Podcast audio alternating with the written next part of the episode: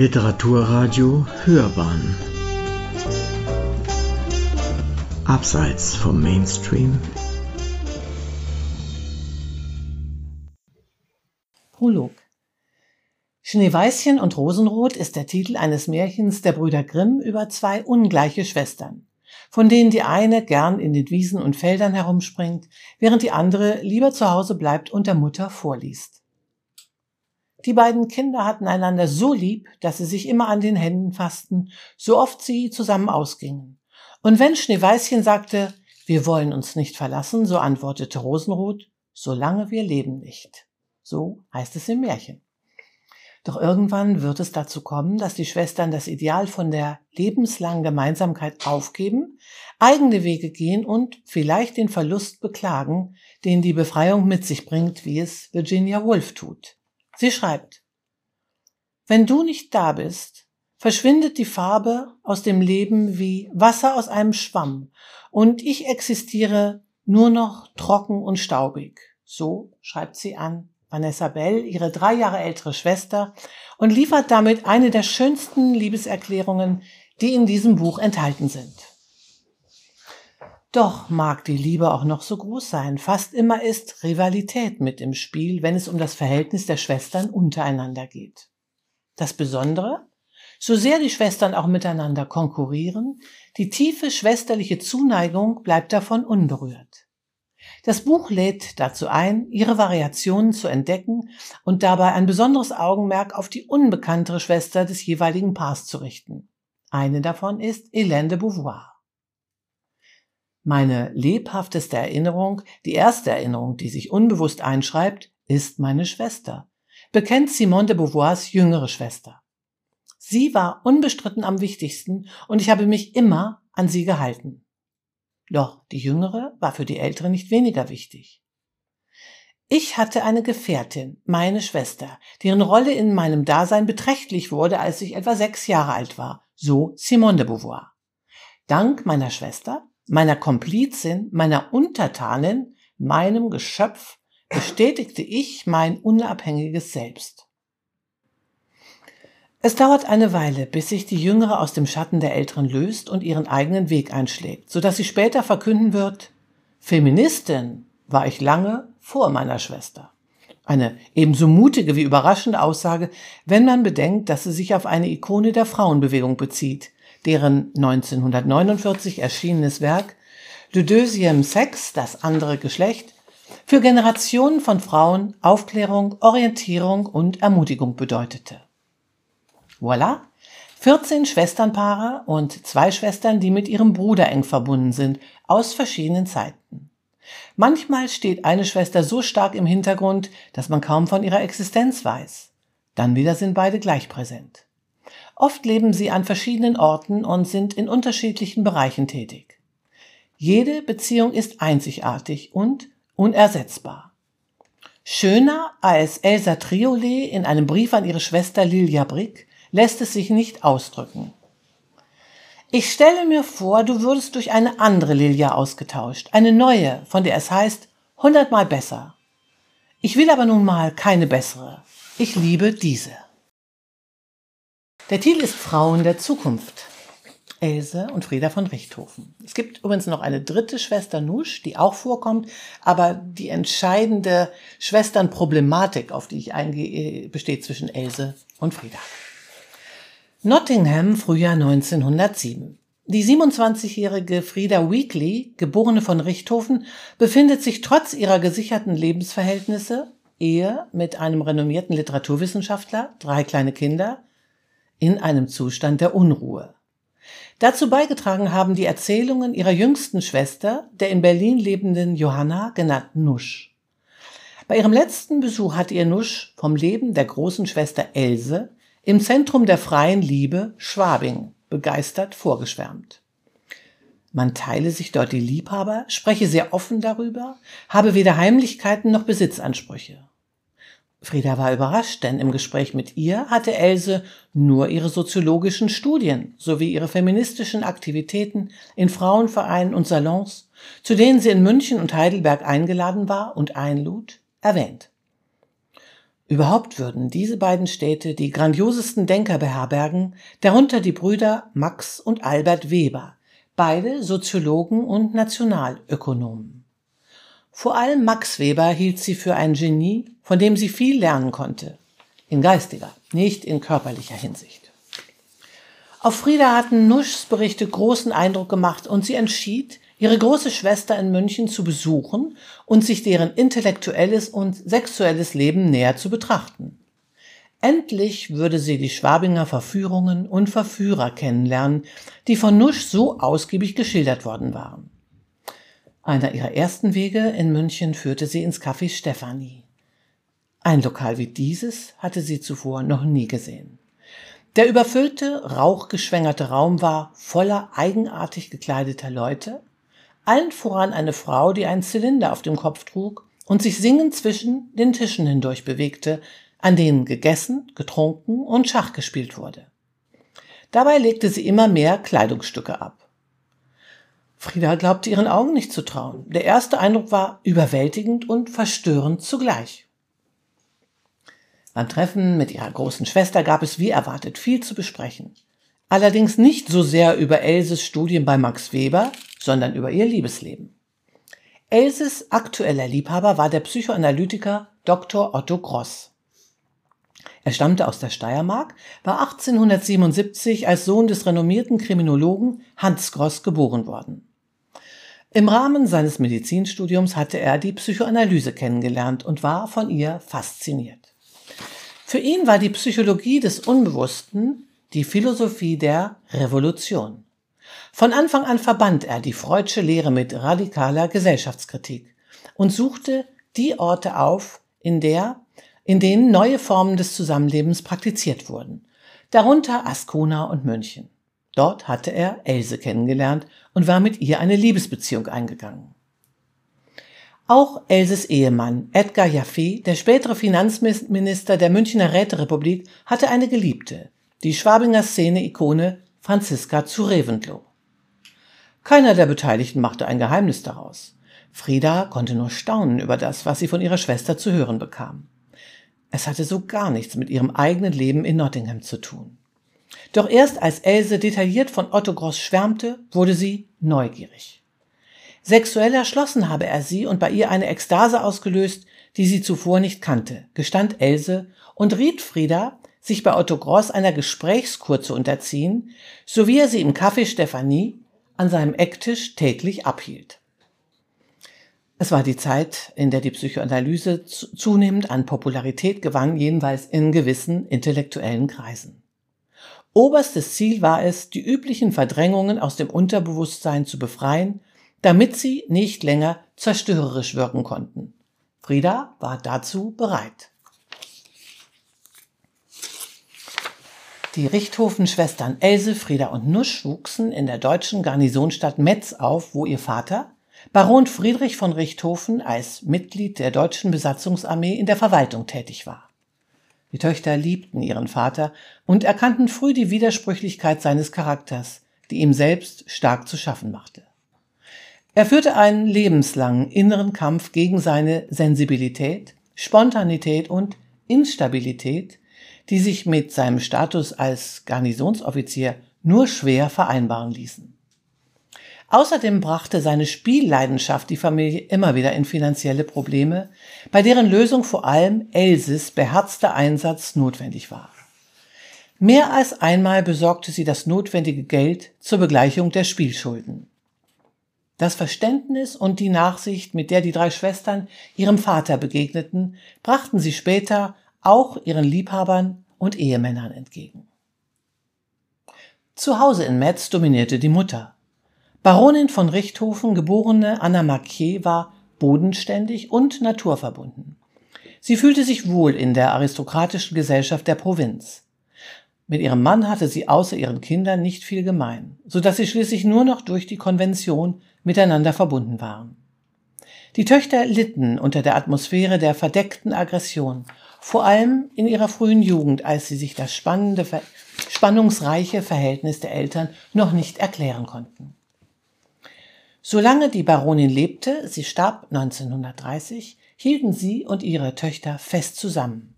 Der Biograf Martin Green spricht sogar von einem Matriarchat zu viert, einem Brennpunkt weiblicher Kraft, welcher die jeweiligen Männer zu Randfiguren degradierte. Von ihrem Vater wurden die Schwestern die drei Grazien, von D.H. Lawrence, Friedas zweitem Ehemann, ihr Göttinnen drei, genannt. Else war von exquisit klarer, Frieda von erotisch anziehender, Nusch von üppig blühender Schönheit. So unterschiedlich ihr Äußeres war, so verschieden waren auch ihre Charaktere. Die 1874 geborene Else strebte nach Unabhängigkeit und suchte schon früh nach einer Fluchtlinie, die sie aus der Freudlosigkeit des Elternhauses hinausführte. Sie fand sie in der Literatur und in der Wissenschaft. Im Alter von 17 Jahren wurde sie Lehrerin und schuf sich damit die finanzielle Voraussetzung für ein Studium in Freiburg. Eigenständigkeit war eins ihrer Lebensziele. 1897 folgte sie dem Soziologen Max Weber, dessen erste weibliche Studentin sie war, nach Heidelberg und promovierte bei ihm in Volkswirtschaft zum Thema Arbeitsschutz.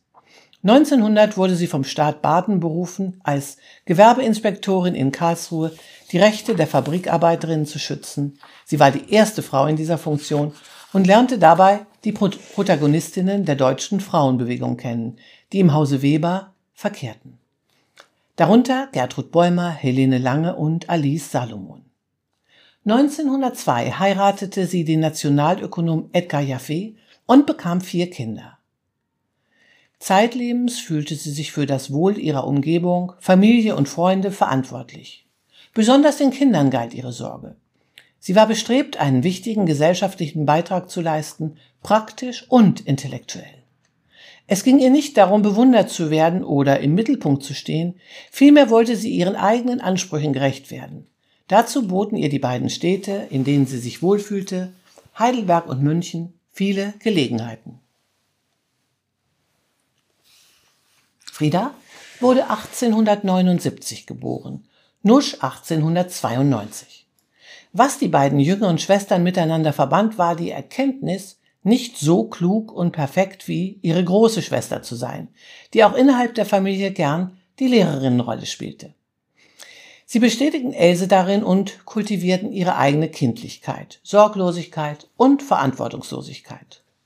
Nusch scheint sich ein Leben lang damit zufrieden gegeben zu haben, während Frieda irgendwann begann, nach einer sinnvollen Aufgabe und vor allem einem bedeutenden Platz in der Welt für sich zu suchen. 1899 heiratete sie den Literaturwissenschaftler Ernest Weekly und bekam drei Kinder. Professor Weekly verbrachte seine gesamte universitäre Karriere an der Universität von Nottingham und publizierte zahlreiche Standardwerke der Linguistik und der Etymologie. Er war Wissenschaftler mit Leib und Seele. Darüber hinaus für wenige Dinge zu begeistern. Sehr zum Leidwesen seiner Ehefrau, die vergeblich versuchte, ihn zu Diskussionen über ihre Lektüre. Sie war fasziniert von Shakespeare und seinen Figuren anzuregen. Dabei war er fürsorglich und bemüht, sie zu verstehen. Doch er konnte einfach nicht aus seiner Haut. Frieda fühlte sich in England als Fremde. Anders als Else in Heidelberg und München gelang es ihr nicht, in kulturellen Kreisen Fuß zu fassen oder im Besuch von Konzerten, Vorträgen, Theateraufführungen Befriedigung zu finden. Ihr Zuhause war und blieb Deutschland, was sich auch in ihrer literarischen Arbeit niederschlug.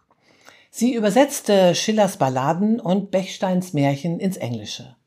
Aber das konnte doch nicht alles sein, was ihr das Leben zu bieten hatte? Also ergriff die dreifache Mutter im Frühjahr 1907 die Chance nach München zu reisen, um herauszufinden, was es mit dem Bohemleben, von dem ihre beiden Schwestern schwärmten, auf sich hatte. Frieda bezeichnete ihre erste Begegnung mit Otto Gross an dem legendären Ecktisch im Café Stephanie, wo er seine Gesprächskuren abhielt, als ein überwältigendes Ereignis. Ihr sei die alte Welt plötzlich um die Ohren geflogen. Sie zog Bilanz. Durch Gross sei ihr bewusst geworden, dass das Milieu, in das sie hineingeboren worden war, von ihr umgestaltet werden konnte. Vor allem ihr Part darin war veränderbar. Er war nicht fest vorgeschrieben, sondern konnte von ihr selbst bestimmt werden. Sie erinnerte sich daran, dass ihre ältere Schwester sich schon einige Male dahingehend geäußert hatte. Aber das war auf einem so abstrakten, intellektuellen Level geschehen, dass sie sich nicht angesprochen fühlte und Elses Reflexionen als Belehrungen abtat. Vielleicht hatte die Schwester so vehement auf ihrem Besuch in München bestanden, weil sie wusste, dass Otto Gross ein überzeugenderer Verfechter dieser existenziellen Gedanken war. Es dauerte nicht lange, bis sich Frieda heftig in Otto Gross verliebte und er sich in sie. Die jüngere Schwester seiner damaligen Geliebten. Beide, Frieda und Otto, träumten nun gemeinsam den Traum einer neuen Gesellschaft, welche die alte Ordnung in Frage stellte. Nietzsches Umwertung der Werte und Ibsens Entlarvung der Lebenslüge, auf der die bürgerliche Gesellschaft beruhte, standen Pate und schufen eine neue Freiheit des Denkens und Handelns. Die Welt schien um ein Vielfaches größer geworden zu sein. Frieda war fasziniert von den nahezu unbegrenzten Möglichkeiten, die ihr die Begegnung mit Otto Gross eröffnet hatte, bevor sie zurück nach England fuhr, wo ihre Kinder schon sehnsüchtig auf sie warteten. Eine ihrer Töchter reagierte beim Wiedersehen mit Verstörung und sagte ihr ins Gesicht, dass sie sich nicht als ihre Mutter erkenne. Sie habe zwar die Haut ihrer alten Mutter, aber sie sei nicht dieselbe, die weggegangen sei.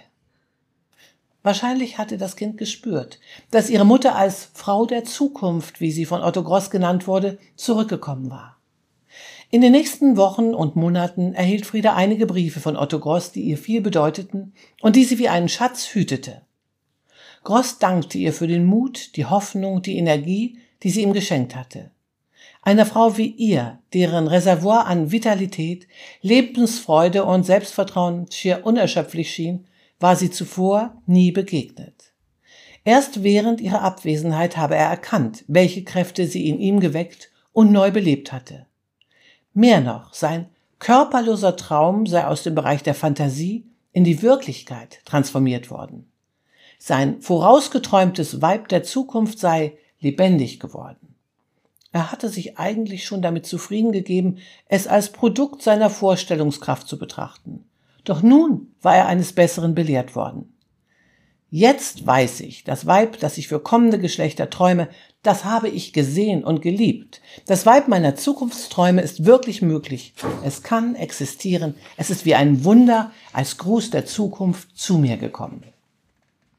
Seine Zeilen erinnern an Erich Mühsams Erinnerungen an Franziska zu Reventlow. Er nannte sie den innerlich freisten und natürlichsten Menschen, dem er je begegnet sei. Außer ihrem Namen habe sie nichts an sich, was vom Moder der Vergangenheit benagt war. In die Zukunft gerichtet war ihr Blick, ihr Leben, ihr Denken. Sie war ein Mensch, der wusste, was Freiheit bedeutet. Otto Gross fragte sich, wie Frieda es geschafft hatte, den Fluch und Schmutz von zwei verdüsterten Jahrtausenden und die damit verbundene christliche Keuschheitsmoral von ihrer Seele fernzuhalten. Er bezeichnete es als Wunder und dankte ihr dafür, dass sie ihn stark und froh gemacht und das Lachen gelehrt habe. Durch Frieda wurde er bestärkt in dem Glauben an die Wiederkehr der mutterrechtlichen Gesellschaft. Zur Besiegelung ihrer einzigartigen Verbindung wünschte er sich ein Kind von ihr. Doch dieser Wunsch ging nicht in Erfüllung, stattdessen wurde ihre Schwester Else von ihm schwanger. Als diese von seiner Affäre mit Frieda erfuhr, reagierte sie ganz anders als erwartet. Otto Gross hatte angenommen, sie würde sich mitfreuen, musste aber zugeben, dass er sich gründlich getäuscht hatte. Else war nämlich keinesfalls, wie er Frieda versicherte, meilenweit von allen Möglichkeiten des Neides entfernt. Im Gegenteil. Frieda musste schwere Vorwürfe über sich ergehen lassen. Wie Brunhild und Kriemhild seien sie aufeinander losgegangen. Otto Gross erwähnte sogar eine fürchterliche Reaktion Elses, die ihn verblüffte. Hatte er doch geglaubt, die Befreiung ihrer Seele, auf die er mit ihr hingearbeitet hatte, sei gelungen und habe Besitzdenken, Eifersucht und Ablehnung verschwinden lassen. Schon bevor sie von der Beziehung ihrer Schwester mit Otto Gross erfahren hatte, war Else innerlich auf Distanz zu ihm gegangen. Trotzdem ertrug sie es nicht, dass Frieda seine Geliebte geworden war. Diese verstand die Welt nicht mehr. Letztendlich war es doch Else gewesen, die ihr nahegelegt hatte, sich aus der konventionellen Ehe, die sie mit Ernest Weekly führte, zu befreien. Als Vorbild hatte Else ihr eigenes libertinäres Schwabinger Liebesleben demonstrativ präsentiert. Eine Gesprächskur mit ihrem Liebhaber Otto Gross hatte sie ihr nicht nur empfohlen, sie hatte sie regelrecht dazu gedrängt. Frieda gehorchte und war Feuer und Flamme, anstatt sie zu loben, beschimpfte Else ihre kleine Schwester heftig und bezeichnete sie als Verräterin. Frieda war fassungslos. Ihren Auffassungen nach hatte sie nichts anderes getan, als den Maximen Elses zu folgen, theoretisch und praktisch. Sie war sich keiner Schuld bewusst und litt gerade deshalb besonders unter dem stark getrübten Verhältnis zu ihrer Schwester, die ihr früher so viel Verständnis entgegengebracht hatte. Else gab später zu, auf ein Rivalitätsverhältnis mit ihrer Schwester nicht vorbereitet gewesen zu sein. Wohl auch deshalb sei ihre Redaktion so heftig ausgefallen. Frieda drohte in eine existenzielle Krise zu geraten. Sie hatte nicht nur Angst, die Liebe ihrer Schwester ganz zu verlieren, sondern fürchtete, ihren Ehemann Ernest zu verletzen, wenn sie ihm ihre Affäre gestand. Trotz der Sehnsucht nach einem Leben, wie sie es in Schwabing kennengelernt hatte, zog sie zu diesem Zeitpunkt noch nicht in Erwägung, ihren Mann und ihre Familie zu verlassen. Die Kinder waren noch viel zu klein und brauchten ihre Mutter. All das bezog Frieda mit ein in ihre Überlegung, wie ihr Leben weiter verlaufen sollte. Schließlich teilte sie Else ihren Entschluss mit, ihr Leben in Nottingham fortzusetzen. Sie wolle in Zukunft die beste Ehefrau und die beste Mutter sein. Von Anfang an hatte sie sich Otto Gross nicht vorbehaltlos ausgeliefert. Sie war klug genug, Schutzmechanismen zu entwickeln und nur die Aspekte seiner Persönlichkeit in Anspruch zu nehmen, die alltagstauglich waren und ihr nicht gefährlich werden konnten. Ihre eigene psychische Stabilität ging ihr über alles. Außerdem wusste sie, dass sie trotz ihrer Verliebtheit ohne ihn leben konnte. Er brauchte sie mehr als sie ihn. Als er die Angst äußerte, sie könne ihre Lebendigkeit und ihren Zukunftsmut verlieren, wenn sie ihr graues, kaltes Familienleben in Nottingham fortsetzen würde, war ihr klar, dass diese Angst ihm selbst galt und nicht ihr. Ich habe Angst um deine Kraft zum Widerstand, zum Ganzbleiben, gerade wegen deiner prachtvollen Art, gerade weil du zur Freiheit und nur zur Freiheit geboren bist, schrieb er in einem Brief.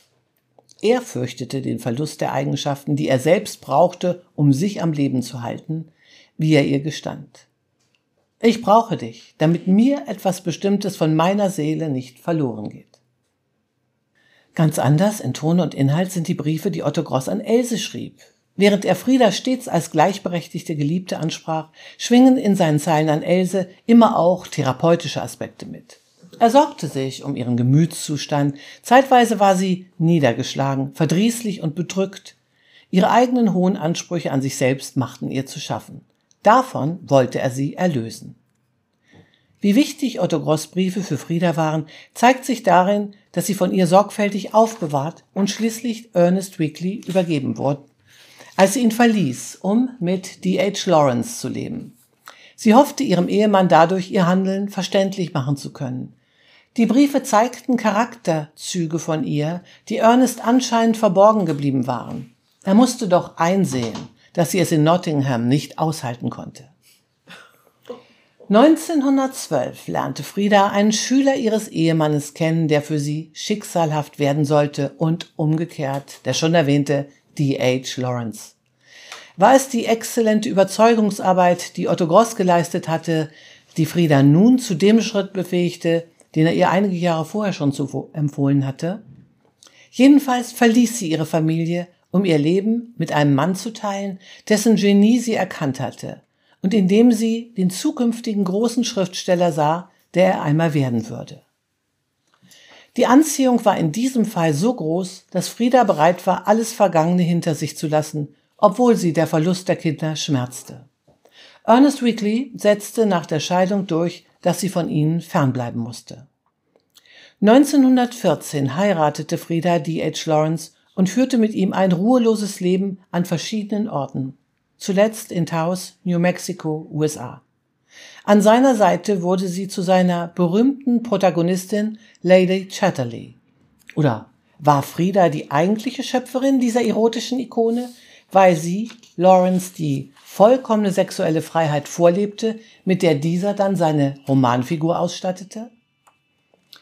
Else entschied sich für ein Leben, in dem sie Erotik und Intellektualität verbinden konnte und kreierte nach dem Tod ihres Ehemanns Edgar Jaffe ein subtiles Beziehungsgeflecht zwischen Alfred Weber, Max Weber, seiner Ehefrau Marianne und sich selbst. Dabei übten sie sich in Diskretion und verschwiegen bis zu Max Webers Tod die Liebesbeziehung zwischen ihm und Else. Von Otto Gross hatte sie sich mit einem sonnigen Brief getrennt, in dem sie beteuerte, sie wisse ihre vergangene Beziehung und das, was sie einander immer noch seien, zu schätzen. Else starb 1973 in Heidelberg. Über Nuschs Leben sind nur wenige Details bekannt. Nachdem ihre erste Ehe geschieden war, heiratete sie 1900 Max von Schreibershofen und starb 1971 in München. Nach D.H. Lawrence Tod im Jahr 1914 heiratete Frieda den zwölf Jahre jüngeren Angelo Ravagli. Durch die Tantiemen aus den Werken D.H. Lawrence war es ihr möglich, ein finanziell sorgenfreies Leben zu führen. Sie starb 1956 an ihrem 77. Geburtstag an einem Herzinfarkt und wurde in Taos neben der Kapelle, die sie für D.H. Lawrence hatte errichten lassen, beigesetzt.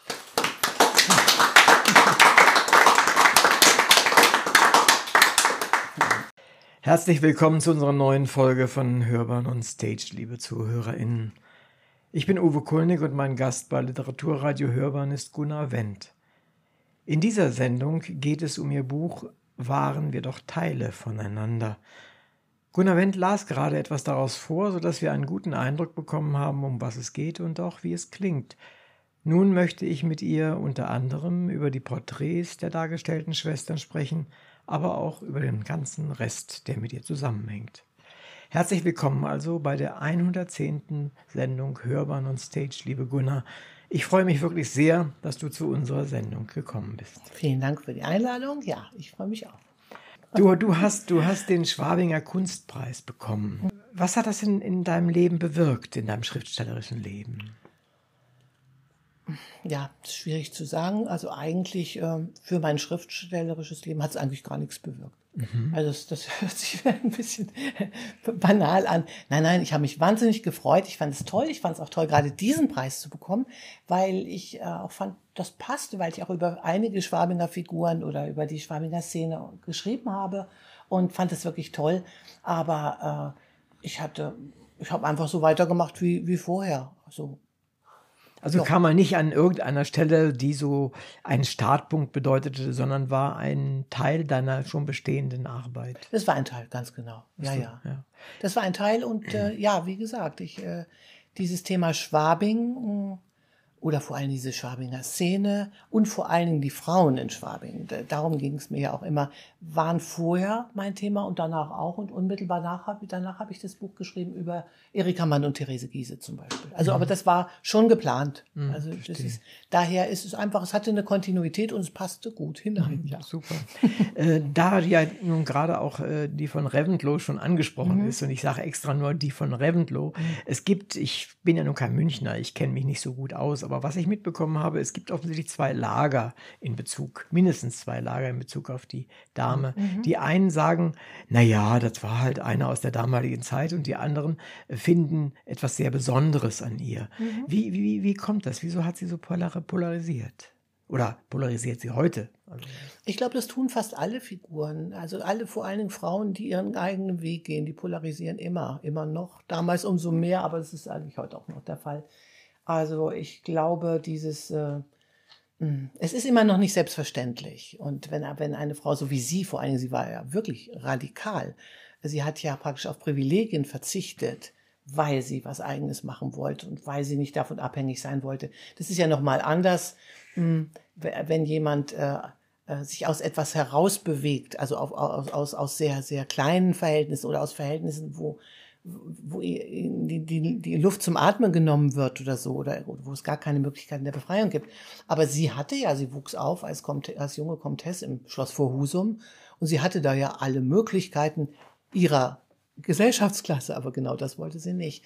Und ich glaube, wenn jemand sowas tut, das verstehen viele Leute einfach nicht. Und aus Unverständnis wird auch oft Ablehnung. Mhm. Ja, das äh, also erscheint mir eine vernünftige Erklärung zu sein dafür, weil ich habe mich immer gewundert. Also es war in dem einen oder anderen äh, Zirkel, in dem ich war äh, und über den, dort wurde auch über sie gesprochen. Da habe ich mich immer gewundert, warum gehen die so auf, erbittert aufeinander los? Das ist doch völlig belanglos, war die mhm. eine und die anderen waren völlig auf der anderen Seite. Ja, ja, und manche Frauen, ich habe auch viele Frauen, ja, wirklich relativ viele kennengelernt, die sich so ganz stark mit ihr identifiziert haben. Ja, das Wo ich immer dachte, na ja, ich meine, so einfach war das für sie damals nicht. Also sie hatte keine Vorbilder. Also wir haben ja heute zumindest Vorbilder, auch wenn die gescheitert sind. Aber da ist schon jemand, da gibt es schon viele Frauen, die äh, versucht haben, ihren Weg zu gehen und manche haben es sehr gut geschafft. Aber damals, ähm, man muss sich ja auch vorstellen, welcher äh, Gefahr sie ausgesetzt war. Es war ja immer noch so, dass man Frauen, die sich so verhielten, relativ leicht entmündigen konnte. Und dieses, dieses, das schwebte ja als Drohung über ihr, genau wie über Paula Muttersohn-Becker im Übrigen, die, als die nach, allein nach Paris ging und sagte, ich will Künstlerin werden, da trat äh, in Vertretung des Vaters der älteste Bruder auf und, äh, und, äh, und der Ehemann und äh, gaben ihr zu verstehen, dass, äh, ja, dass sie Konsequenzen daraus ziehen können. Also das war nicht ungefährlich, will ich einfach damit sagen. Und es hat ja auch eine ganze Zeit noch angehalten. Es ist ja nicht so, dass es dann Ja. zehn Jahre später vorbei Nein, war nein. oder sowas, sondern Genau, viel genau. länger. Und das ist, sind schon Dinge, wenn, wenn man sich heute damit vergleicht, denke ich immer, naja, das ist, äh, dieses Risiko gehen wir nicht ein. Also wir haben es da doch leichter. Mhm, Das denke ich, immerhin hat sich da was getan. Ja. Das ist ja, ist ja ganz viel. Ich springe mal ziemlich weit äh, in die Vergangenheit zurück und zwar auf deine Magisterarbeit, die mich aber in Bezug auf dieses Buch gerade auch auf eine Idee Ja. gebracht hat. Du hast ja damals äh, deine Magisterarbeit gemacht äh, zur Situation einer Künstlerin um die Jahrhundertwende in Deutschland. Äh, meine Frage ist, hattest du dir damals dieses Thema gesucht oder hat man dir das gegeben? Nein, nein, das hatte, das hatte ich mir gesucht. Ich habe ja Soziologie und Psychologie studiert und ich habe meine Magisterarbeit bei Oskar Nix geschrieben. Und äh, eigentlich waren alle völlig überrascht, weil das nicht eins der gängigen Themen war. Vor allen Dingen jetzt Kunstsoziologie. Also er sagte mir auch gleich, er findet es sehr, sehr spannend, aber in Bezug auf Kunst würde er gar nicht so viel wissen. Also er könnte natürlich die gesellschaftlichen Aspekte, die psychologischen, das alles schon. Aber, und dann habe ich gleich gesagt, na ja, da brauche ich eigentlich auch keinen Gesprächspartner. also, aber es war, es war tatsächlich eher was Überraschendes und äh, äh, ich habe es deshalb gewählt, weil mich die Werke von Paula Modersohn-Becker damals sehr begeistert haben. Und damals war Paula eigentlich noch eine regionale Größe. Das war ja in den 70er Jahren. Sie war in Worpswede und Bremen und so bekannt, aber äh, darüber hinaus eigentlich wenig. Und ich weiß, als ich dort recherchierte, war es zum Beispiel so, dass man in dem Archiv, wo ihre Originalbriefe und Tagebücher lagen, gab es keinen Fotokopierer. Und ich brauchte aber dringend äh, diese Materialien und bin dann, äh, dann hat man mir die mitgegeben und hat gesagt, die Uni Bremen ist ja nicht weit. Ich bin mit dem Auto zur Uni Bremen mit diesen Dingen, die man heute gar nicht mehr anfassen darf, so ungefähr, und habe die alle kopiert für mich. Also Ah, ich will damit nur schildern, da- das war damals, war sie äh, kein, kein Thema. Mhm, verstehe, Ne? Und das finde ich toll. Es gab, ich habe vor einigen Jahren in, in Louisiana, Kopenhagen, habe ich eine große Paula-Ausstellung gesehen und dann auch in der Schirn in Frankfurt. Und dachte ich mal, hey, das ist toll. Also jetzt ist da was äh, richtig zurechtgerückt worden oder so. Oder jetzt ist sie da in der Welt, wo sie auch hingehört. Ne? Aber diese Anfänge waren eigentlich, äh, ja, da habe ich viel auch Entdeckungsarbeit und so gemacht. Und und äh, und daher eben auch in, in Soziologie unter dem Aspekt äh, zwar ihre Geschichte, aber eine zur Situation einer Künstlerin um die Deutschland ganz einfach. Ich vermute auch, da hast du eine Menge Grundlagen gelegt, um deine vielen Biografien, die ja später nachgekommen sind, äh, überhaupt äh, in der Form machen zu können, zu wollen, eine Vorliebe entwickelt auch. Ja, natürlich, weil bei mir war immer schon dieses Thema Schreiben war immer da. Also Schreiben war für mich immer selbstverständlich.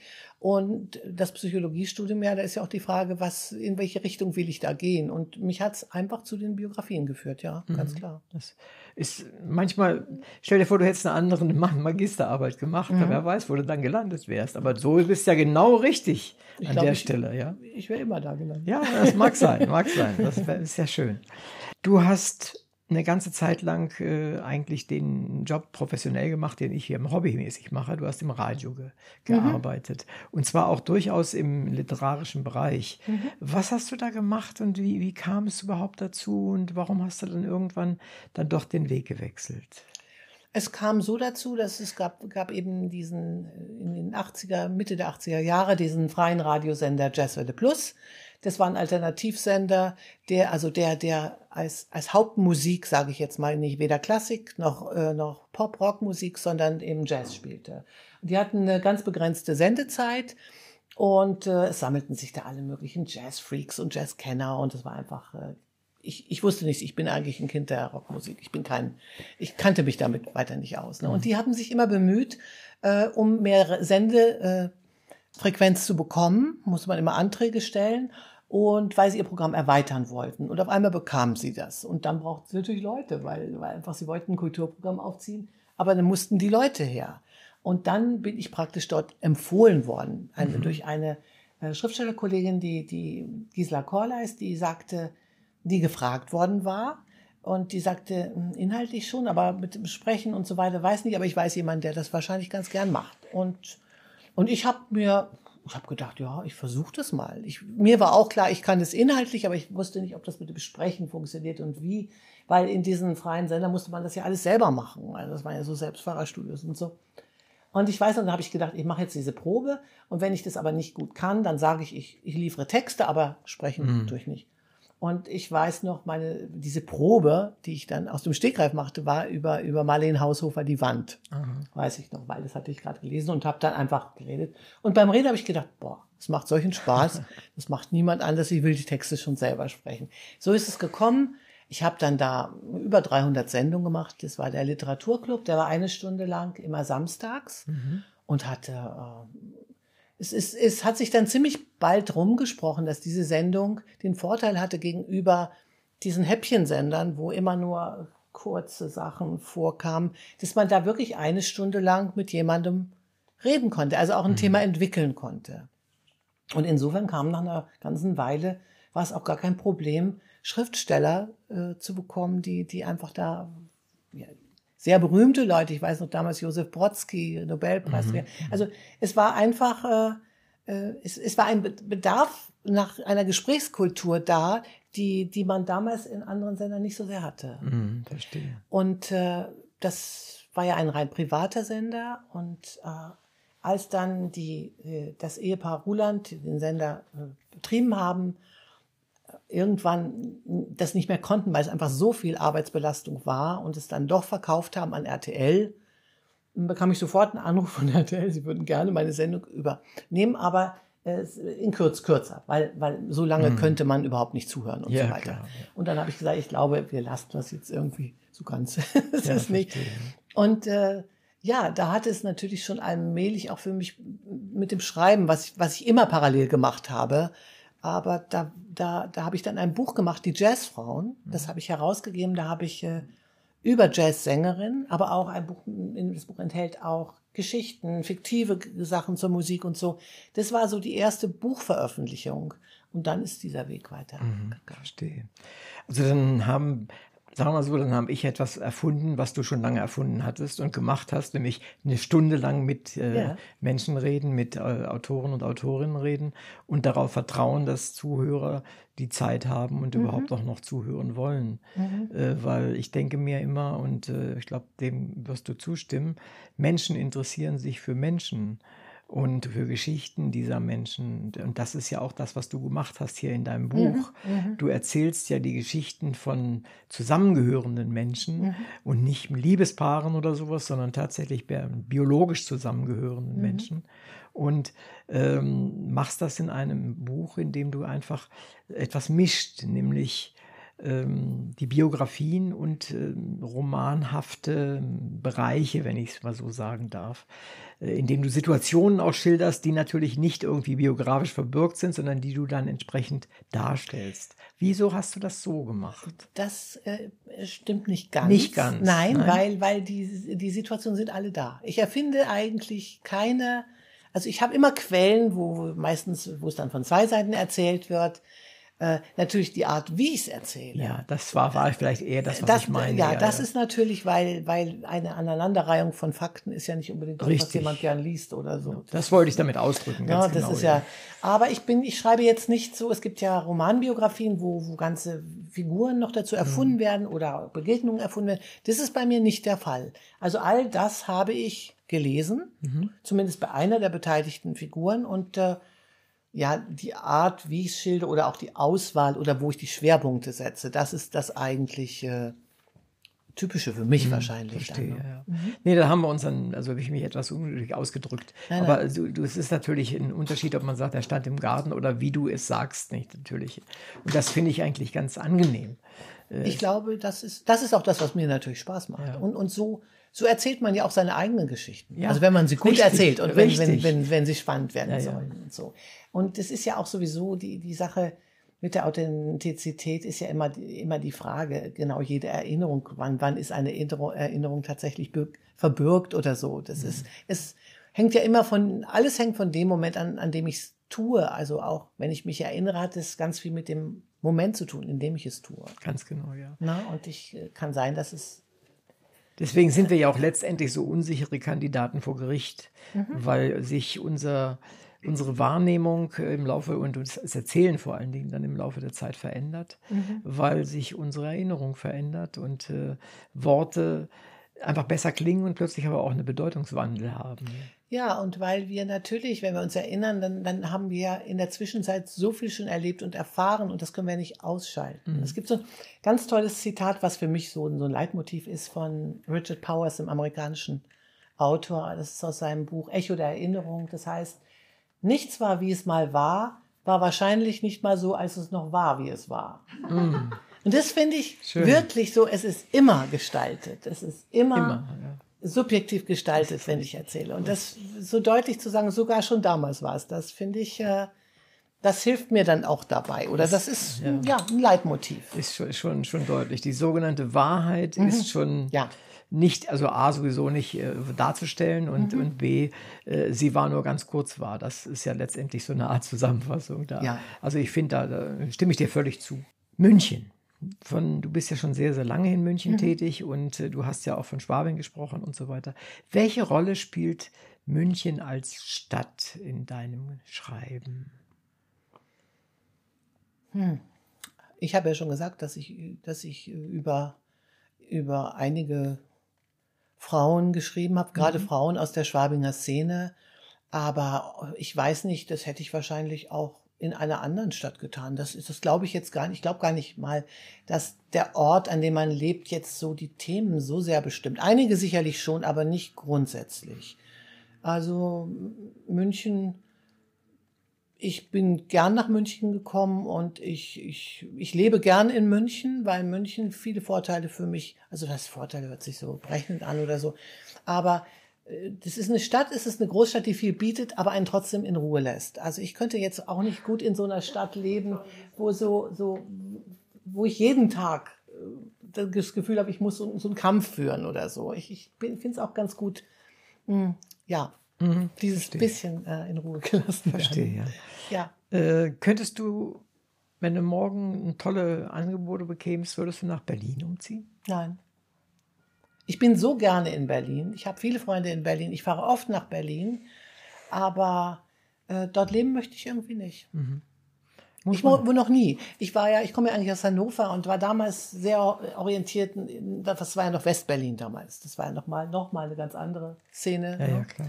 Und äh, äh, Berlin ist die Stadt, wo ich eigentlich ganz oft früher nach Hause, also weg, früher abgereist bin, als ich es wollte, ohne dass es einen bestimmten Grund gab. Also von Berlin hatte ich auch immer schnell genug. Das ist ganz eigenartig, ohne nicht, nicht konkret, kann ich gar nicht konkretisieren. Und, und trotzdem, ich, ich, ich freue mich, ich habe dann auch eine Lesung in Berlin. Ich freue mich drauf, hinzufahren. Immer. Berlin dreht halt äh, eine Ecke schneller als München äh, und viele andere Städte auch. Ja, aber ich finde, die Leute, die ich dort kenne, die leben alle so in ihrem Kiez und die machen eigentlich gar nicht so viel. Viele, die ich kenne, leben sehr dörflich. Und wenn man irgendwas erzählt, dann wundern die sich, dass man die da von einer Ecke in die andere fährt. Das machen sie schon ewig nicht mehr. Also ich finde gar nicht, dass das Leben in, in Berlin, wie ich es, also bei, bei Leuten aus dem Kulturbereich oder so, dass das so spannend ist. Das finde ich ehrlich gesagt. Also was mich eine Zeit lang noch, noch wirklich gestört hat, war, dass in Berlin immer Berlin so sehr Thema war. Man musste immer sagen, warum man nicht in Berlin lebt. Ah, okay. Und das fand ich irgendwie auch so, mh, ja, ja gut, es ist natürlich sehr, Das war- sehr hip und sehr, möchte Ja. sehr hip und sehr in sein. ja, ne? Das ist schon richtig. Ich denke mir, ja. Ja, okay. Das fand ich jetzt, äh, das ist heutzutage jetzt nicht mehr so, so extrem. Aber eine Zeit lang fand ich, hab ich immer gedacht, mein Gott, ich möchte doch nicht immer erklären, warum ich wo verstehe, lebe und so. verstehe. Das ist einfach. Naja, aber jetzt lebst du hier und du schreibst ja auch viel über Menschen, die hier gelebt haben. Ja, ja, auch. Und klar. insofern ist das ja auch nicht verkehrt. Dein Buch geht über Geschwister, im Wesentlichen um Schwestern, aber auch letztendlich die letzten beiden Kapitel sind dann über, über Geschwister. einmal äh, Bruder und Schwester, genau, Bruder und Schwester, genau. ja. Mhm. Ähm, hast du eine Schwester? Ja, eine jüngere Schwester. Und? Auch eine Variation davon. Ja, meine Schwester ist drei Jahre jünger als ich, ist vollkommen äh, anders. In, Sie ist äh, Stichwort nur, sie ist äh, ja, sie ist ein, wir sind beide auf dem Land aufgewachsen. Natürlich, wir sind zusammen aufgewachsen in einem kleinen Dorf. Aber meine Schwester ist äh, sehr naturverbunden, lebt heute in Island. Island, ach ja, schön. Und äh, ja, ich bin nicht so naturverbunden und lebe in München. ja, Island ist gewöhnungsbedürftig. Ich mag Nein, es nein. gerne, aber also wir, es ist äh, schon. ich habe eine sehr, sehr enge Beziehung zu meiner Schwester, eine sehr gute Beziehung zu ihr und äh, ja, Wie viel von deinen Erfahrungen mit deiner Schwester stecken in dem Buch? von meinen Erfahrungen mit meiner Schwester. Ja, vielleicht manche Beobachtungen, aber eigentlich äh, lasse ich mich immer, wenn ich so ein Thema habe, vollkommen auf die Person ein, äh, über die ich schreibe. Ich meine, dass man natürlich immer irgendwelche Muster oder, oder Strukturen im Kopf hat, das lässt sich nicht vermeiden. Aber das mache ich auch bei den Biografien, ob es jetzt schon, wie du erwähnt hast, die Ravenclaw-Biografie ist oder, oder auch die über Erika und Therese. Ich versuche mich eigentlich immer ziemlich frei zu machen äh, von, äh, von andere, von, ja, eben von Strukturen. Irgendwie so, das so pur wie möglich zu nehmen. Das geht nicht, das geht nur bis zu einem gewissen Grad einfach. Darum mh, habe ich auch hier gemerkt, das sind so verschiedene äh, Beziehungen, sind so verschiedene Menschen. Wenn man jetzt immer versucht, was man, wie gesagt, gerne tut zur Orientierung, so Standardisierung reinzubringen, dann, dann kommt man nicht allzu weit. Und was meine, was meine eigene Erfahrung, die schwingt sicherlich mit, weil ich manche Sachen vielleicht gut nachvollziehen kann, ohne dass ich mir, dass ich es bewusst tue.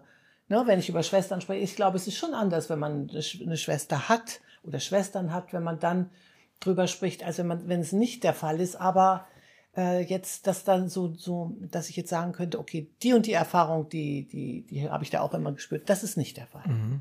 Also ich habe mir auch eher vorgestellt, so etwas wie, wenn du eine, eine, ein Schicksal zweier Schwestern nachvollzogen hast, die ein oder andere Situation oder, oder Gelegenheit gefunden hast und dann plötzlich bemerkst, ach, das war ja bei uns ähnlich oder, oder genauso, dass es so ein- eher so ein nachträgliches Erinnern an sich selbst äh, Kommt vor. entstand. Ja, ja. Äh, äh, eigenartigerweise gerade bei, bei, ähm, bei der, was ich vorhin im Prolog vorgelesen habe, bei Simone de Beauvoir mit Helene. Also ich so als ältere Schwester, ich habe auch meine kleine Schwester, die war, war auch so für mich so, ich, ich, ich war die Große, die, die Dominierende und habe der Kleinen gern was beigebracht oder sowas. Solche Geschichten. irgendwo. verstehe. Also, aber eher bei relativ banalen Dingen habe ich äh, so dieses, was, was du eben gesagt hast, hatte ich so dieses Gefühl, ah, das war bei uns ja auch so ganz ähnlich. Und so. Über, Im Übrigen, weil wir, weil ich gerade darauf komme, das fand ich, war für mich übrigens ganz erstaunlich, äh, bevor das Buch fertig war, wenn ich so erzählt habe, über welche Frauen ich schreibe. Und ich, wenn ich dann die Schwester von Simone de Beauvoir, Hélène, erwähnte, dann kam fast immer die Frage, die hatte eine Schwester? Keine Ahnung. Ja, das ist auch ein Und, Punkt. und dabei war die Helene gar nicht so unbekannt, also als Malerin. Die, die, die, es gibt einen ganz tollen Bildband hier, also im Hörmer Verlag und so. Also sie, sie war äh, durchaus eine bekannte Malerin, aber diese Dominanz von Simone war so stark und das fand ich schon erstaunlich, dass, äh, ja, wie, Ja, ver- wie übermächtig das, das dann irgendwie geworden ist. Verstehe Das war bei ihr. Sonst, gut, bei einigen anderen auch kam die Frage, da wusste man manchmal, die hat eine Schwester, aber man wusste nicht genau, äh, was ist mit der oder so. Ja. ja. Dieser, aber das war für mich auch dieses Erstaunliche, dass äh, Konkurrenz natürlich, Rivalität spielt eine Rolle in solchen Beziehungen, weil äh, man kommt dem ja auch nicht aus. Also die Geschwisterbeziehung ist ja keine selbstgewählte. Ja. Die kann man ja nicht verlassen. Ich kann ja meine Schwester nicht, ver- sie wird immer meine Schwester bleiben. Ich kann sagen, ich distanziere mich, sowas Ja, könnte ich, aber sie bleibt meine Schwester.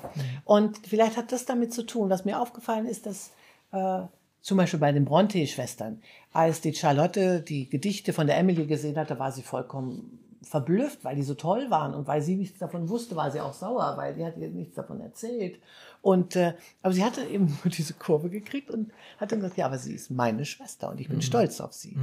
Also, dass man sich da auch ein bisschen ranhängen kann, da, das fand ich auch, äh, das ist vielleicht typisch für solche Beziehungen, Geschwisterbeziehungen, also nicht nicht selbstgewählte Beziehungen. Ich meine, man, wir müssen jetzt nicht groß über Mann sprechen, über die Manns sprechen. Da war es ja auch alles sehr schwierig mit den Verwandtschaftsgelegenheiten. Aber das ist noch ein ganz anderes Kapitel, obwohl du auch zum Ja. Teil ja auch äh, drüber geschrieben hast. Ja, ja, ja. Und, und äh, da war es für mich, aber da hätte ich natürlich, habe ich am Anfang kurz überlegt, nämlich äh, Erika und Monika Mann. Mm, Aber dann habe ich gedacht, dass das, was ich eigentlich, was eigentlich diese Schwesterngeschichten ausmacht, das ist mit dem Bruder, ja. Und deshalb diese Entscheidung Ja, eigentlich. Ne? war vielleicht auch eine gute, eine gute Ja, Entscheidung, ja. denke ich mal. Was mir aufgefallen ist bei dem Titel, waren wir doch Teile voneinander. Sie steht in der Vergangenheit. Es nimmt ja den Standpunkt der Hinterbliebenen ein. Waren ja, Ein Zitat. ja, ist ein Zitat. Ach, Zitat von so. Erika Mann. Danke, das war mir nicht Ja. Mhm. aufgefallen. Okay, dann erklärt sich das, weil ich Ja. ne, äh, als Wissenschaftler war ich natürlich schon wieder auf der Suche nach irgendwelchen geheimen Botschaften, die sich dahinter verstecken. Dann erklärt sich das wunderbarerweise. Welche Schwelle muss meinetwegen der Berühmtheitsgrad oder der Persönlichkeitsgrad übersteigen, damit du über ihn schreibst? Oder sie? Die Berühmtheit ist da gar nicht so wichtig. Was ist dann das Wichtige? das, das, das, das auch hört sich auch banal an, dass ich mich wirklich für diese Person interessiere und äh, dass ich es möglichst schaffe, dann auch einen Verlag davon zu überzeugen, dass man das unbedingt machen soll. Das ist natürlich die nächste Geschichte.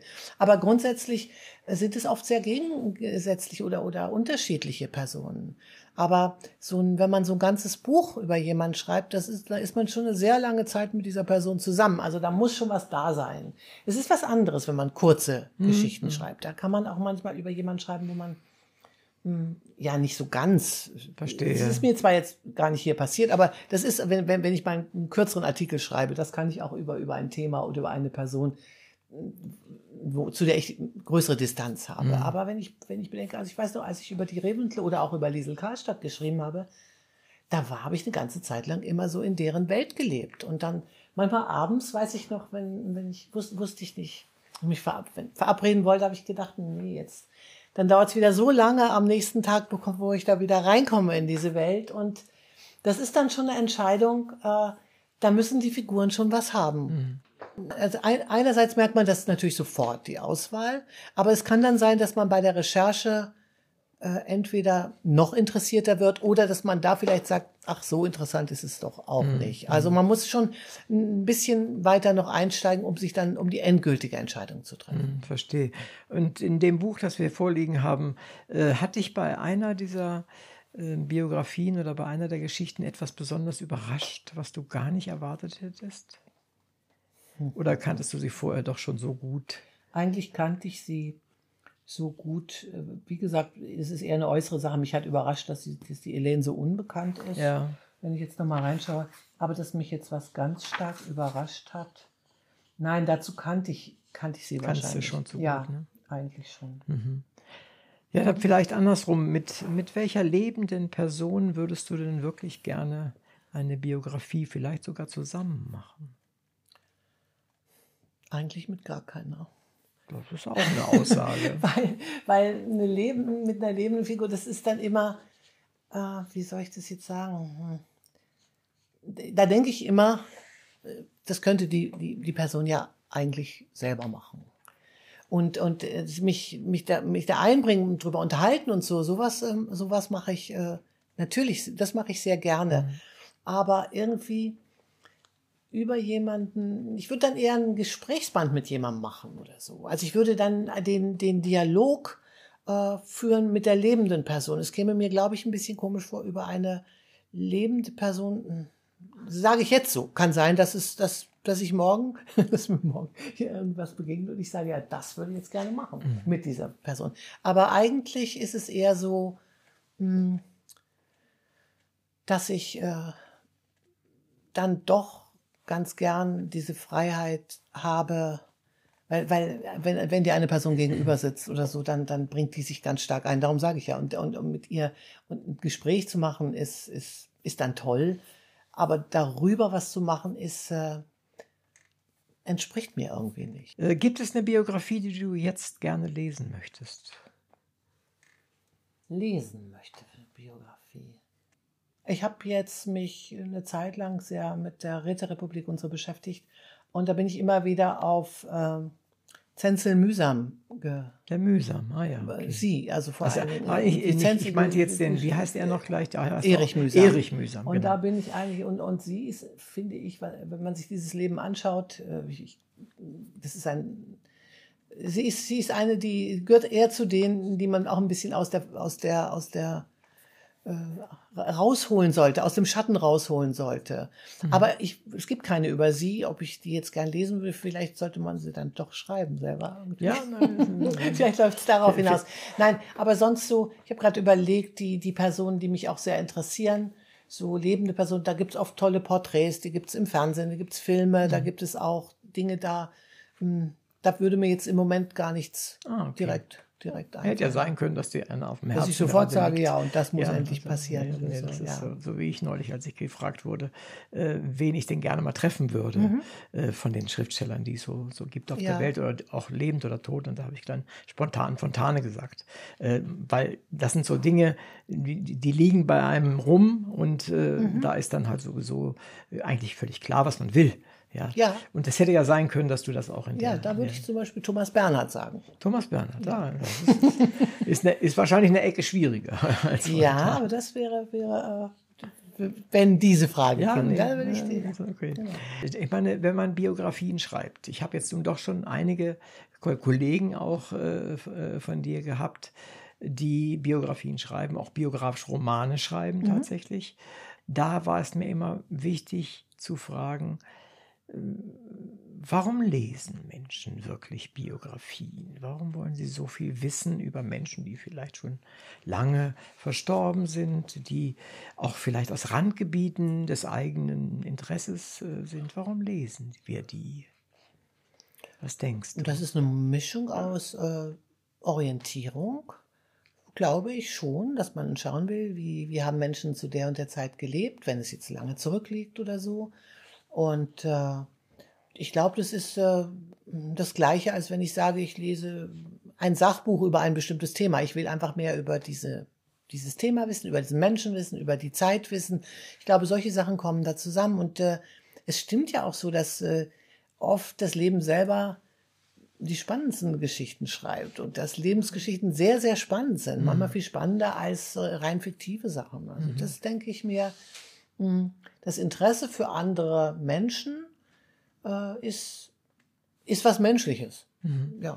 Und es ist in der Regel ja auch relativ dicht an uns dran. Ja, eben, eben. Es sind also keine überhöhten Liebesgeschichten oder keine Horrorgeschichten mhm. oder irgend sowas, mhm. die da erzählt werden. Ja, und wenn es gut erzählt wird, dann, dann mir geht das manchmal so, dann, dann kann ich mich auch für Dinge sehr interessieren, die, wenn, wenn ich einmal reinschaue, ich habe neulich einen Film über Clint Eastwood, so sehr interessiert er mich. Ja, aber verstehe. dieses Porträt war wirklich verstehe. gut und dann bin ich hängen geblieben. Also ähm, mich kann dann, gerade das kann einem ja manchmal äh, reinziehen, also sowas.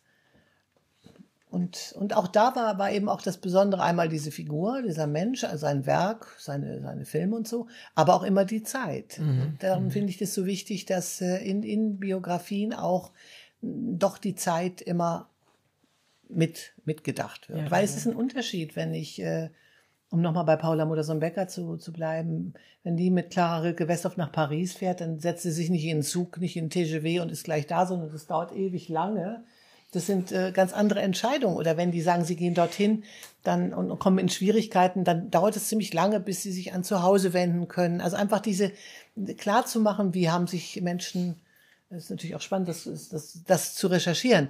Mittlerweile weiß ich solche Sachen, aber am Anfang habe ich immer geschaut, wann gab es denn da in Paris, wann, wann wurde die Metro gebaut oder wie bewegten genau. sich Leute in den Städten, genau. äh, wie bewegten die sich durch die Städte und so weiter. Oder bei, bei, bei Maria Callas, über die habe ich eine Ausstellung gemacht und, und eine Biografie geschrieben. Da gibt es so eine ganz hinreißende Geschichte, dass sie, dass äh, äh, äh, Visconti hatte so ein Lieblingsparfum, und das hat er immer dort an bestimmten Stellen auf der Bühne, hat er das äh, äh, versprüht damit sie wusste, wo sie war, weil sie war sehr kurzsichtig und damals gab es noch keine Kontaktlinsen. Also einfach diese Sache, äh, ja, und sie konnte diese Rolle nicht mit Brille spielen, natürlich. Verstehe. Ne? Und einfach zu, solche Sachen zu, zu, zu recherchieren. Was gab's denn da eigentlich schon oder was konnte man und wie musste man sich helfen? Und das war irgendwie, das, solche Sachen sind, finde ich, sehr, sehr spannend. Ja, und ich finde sowas gerade auch bei Biografien, die in der Vergangenheit spielen und nicht, also in der ferneren, nicht direkt vorgestern oder sowas, äh, finde ich es immer ganz erstaunlich, wie wichtig es ist, dass genau was du sagst, nämlich, dass man die Lebensumstände der Zeit, in der das spielt, was man da schildert, ausgesehen haben. Zum Beispiel habe ich gestern im Fernsehen gesehen, äh, Sie werden es wahrscheinlich alle mitbekommen haben, die äh, Münzfernsprecher werden abgeschafft.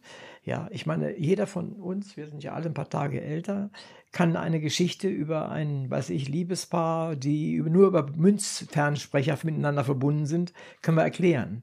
Oder als, äh, schreiben in irgendeiner Mhm. Weise. Dazu muss man aber wissen, A, was das da ist überhaupt, ein Münzfernsprecher, wie das funktioniert hat Mhm. Und welche Probleme da immer bestanden haben. Ja, ja. ja. Und das kann man nicht mal eben jemandem sagen, der das gar nicht kennt. Und diese Dinge kennenzulernen, dafür bist du da. Ja, und manche Geschichten würden ja auch gar nicht funktionieren ohne diese Dinge. Also Ja. heutzutage könnte man bestimmte Plots müssten geändert werden, Ja. weil die mit Handy nicht mehr funktionieren. Richtig, ja, ja. ne?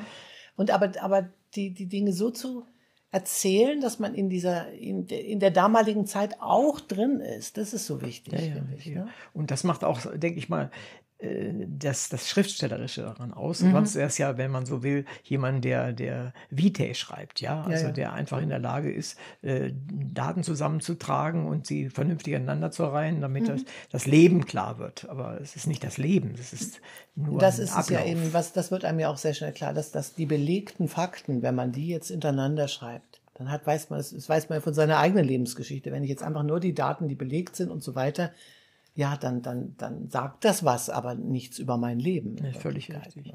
Weil es ist nur ein Lebens-, ein Ablauf sozusagen, ein Ablaufplan. Und ich habe auch bei vielen äh, Biografien auch erlebt, dass es bestimmte Zeiten im Leben gibt, die sehr gut dokumentiert sind, über die man sehr viel weiß. Und dann gibt es immer Phasen, wo man nicht sehr viel weiß. Und das auch stehen zu lassen, finde ich auch wichtig. Also einfach zu sagen, okay, da gibt's nichts. Es gibt, äh, was mir schon immer als Kind aufgefallen ist, es, es hat einen etwas seltsamen Zusammenhang, aber äh, es gibt bestimmte Dinge, die werden in, von den Menschen selbst, in, selbst wenn sie sich sehr gut dokumentieren, Tagebuch schreiben und und und, immer ausgelassen. Und zwar immer ausgelassen. Es gibt in Karl May zum Beispiel nicht eine einzige Szene und der hat tausende von Seiten geschrieben, da geht irgendjemand mal auf die Toilette äh, hat lahme Beine, weil er gefesselt ist über Tage lang und so weiter. Also ganz bestimmte Dinge des Lebens. Und ich meine nicht unbedingt jetzt gerade die Toilettenszene, aber die bleiben einfach draußen vor. Immer. Weil wir sie nicht anderen Leuten schildern. Ähm, gibt es sowas auch, abseits von dem, was ich gerade geschildert habe, auch in den Biografien, die du so nachzeichnest? Fällt dir sowas auf?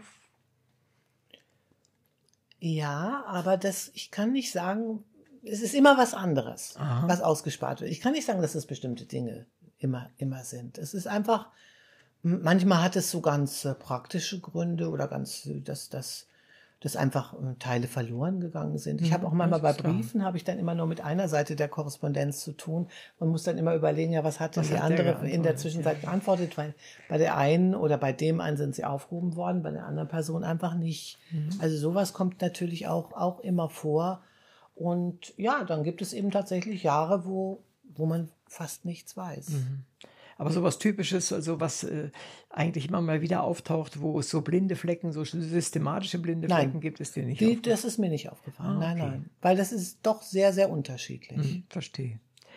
Vielleicht springen wir jetzt direkt nochmal zu den Schwestern. Und zwar vielleicht eher zu denen, die mir als Person nicht so bekannt sind. Du hast ein, äh, eine Geschichte vorgelesen, die wus, mit denen wusste ich zum Beispiel auch nicht so richtig anzufangen. Äh, die Lenkfelds waren das, waren das, wenn ich mich recht erinnere. Da wusste Die ich nicht. Richthofens. Ne? Ja, die, ach so, die, ja, ja, genau, genau. Äh, und äh, dann äh, zum Beispiel die äh, Alex und Ella. Also allein von den Namen her hätte ich jetzt gar nicht gewusst, äh, wer es ist. Aber was war so besonders, dass du sie mit reingenommen hast? Das, ich habe ein Buch geschrieben über Alexandra, die letzte Zarin. Das ist Alex, also Alex, die eigentlich aus dem Haus Hessen-Darmstadt stammt. Und habe dafür viel recherchiert im Romanow-Archiv auf der Insel Mainau. und bin dann auch auf ihre ältere Schwester gestoßen, die äh, Elisabeth, Großfürstin Elisabeth. Und auf deren Hochzeit hat eben die äh, Alexandra ihren späteren Mann, den späteren Zaren kennengelernt. Und diese Schwesternbeziehung, äh, die kannte ich und die wollte ich weiter verfolgen. Das fand ich sehr spannend. Mhm. Und die Elisabeth ist insofern so spannend, weil sie äh, nach ihrer Heirat äh, äh eben als Großfürstin in, in, in Petersburg und Moskau lebte und so eine richtige Szene-Ikone war. Also eigentlich eine sehr elegante Frau, eine ganz tolle Frau. Und äh, dann gab es ein Attentat auf ihren Ehemann und danach hat sie all ihre, ihr Hab und Gut verschenkt und hat ein Kloster aufgemacht und ist Äbtissin geworden und äh, hat ein völlig anderes Leben geführt. Mhm. Und ich bin dann auch darauf gekommen, dass es hier in Buchendorf, hier in der Nähe von, von München, gibt es das einzige weibliche russische orthodoxe Frauenkloster, was ihr gewidmet ist. Also gibt es auch nochmal die Beziehung hierher, also zu, zu Elisabeth. Ja, aber was mich interessiert hat, ist eben, war eben diese Beziehung dieser Schwestern untereinander, die, ja, die ich sehr und ist gut dokumentiert, dass du also auch dann entsprechend ja. viele Fakten hattest. Ja, das erfreulich ist, dass zum Beispiel der Briefwechsel von Alexandra mit Nikolaus, ihrem Ehemann, dass der auf Englisch nicht auf Russisch ah. Gott sei Dank, sie konnte ja Gott, also Gott, sie konnte kein Russisch, ja, aber ja. hat es ja später gelernt. Und damals war auch die Sprache, in der sie kommunizierten, Englisch, also konnte ich diese Briefe mhm. lesen. Mhm. Und dann hatte ich eben noch sehr viel auf der Mainau äh, im, im, im Romanow-Archiv, sehr viel von, von der Elisabeth. Mhm. mhm. Also es war ganz gut von der Recherche. Mhm, verstehe. Mhm. Aber da du gerade eben von Russisch sprichst, ähm, die Biografien, ich habe keine wirkliche Übersicht über das viele äh, mhm. Material, was du produziert hast in, in den Jahren. Ähm, wie, wie gehst du um mit, äh, oder bist du im Wesentlichen auf den deutschsprachigen Bereich angewiesen oder würde dich auch mal reizen, dass du vielleicht mal was ganz anderes, eine asiatische Person oder Personengruppe auf jeden Fall. machen könntest? Ja, ja, klar. Aber da wäre das Sprachproblem halt. Ja. Da wäre das Sprachproblem. Also ich, äh, ich kann Englisch und Französisch kann ich lesen und äh, seit ungefähr, ich weiß nicht wie viele Jahren lerne ich Arabisch. Hey. Kann es ein bisschen verstehen und äh, aber äh, es ist mit dem Lesen ist noch ja. was anderes, ne? Ja, ja, Nein, ich kann, ich kann auch die Schrift, also das, das, das schon, aber mh, überhaupt nicht, dass ich irgendwie aber da, da hätte ich zum Beispiel dann Übersetzer, da, da, ja, würd, da könnte ich mich äh, mit Hilfe rein vertiefen mhm, oder so. Verstehe. Aber ansonsten bin ich schon auf die Sprachen angewiesen, die ich selber verstehe. spreche und verstehe. Und das glaube ich, ist auch, auch sinnvoll. Ist, sicher ist nachvollziehbar. Ne? Ja. Aber also ich merke halt bei ganz vielen Dingen, die ich auch im Radio mache, dass wir einen extrem starken Eurozentrismus haben natürlich. Mhm. Und äh, die, die klassischen Sprachen werden gekonnt, aber das hört schon bei Bulgarisch dann auf oder ja, bei, bei Tschechisch hört es dann auch schon auf. Also da ist dann, sind wir dann doch relativ eng. Wir glauben aber von hier aus oftmals einen guten Übersicht über die Welt zu haben. Mhm. Äh, das ist aber doch recht beschränkt, wie aus meiner Sicht. Das würde ich auch so sehen und ich würde auch, das würde ich auch einbeziehen und auch problematisieren, mhm. auch in, in, in vieler Hinsicht. Also also da zum Beispiel gerade, weil, weil du erwähnt hast, äh, Alexandra und Elisabeth, also Alex und Ella, äh, da gab es damals äh, diesen russisch-japanischen Krieg. Also wenn man den aus russischer. Sicht sieht und aus japanischer, allein das ist schon, schon spannend, mhm. finde ich immer.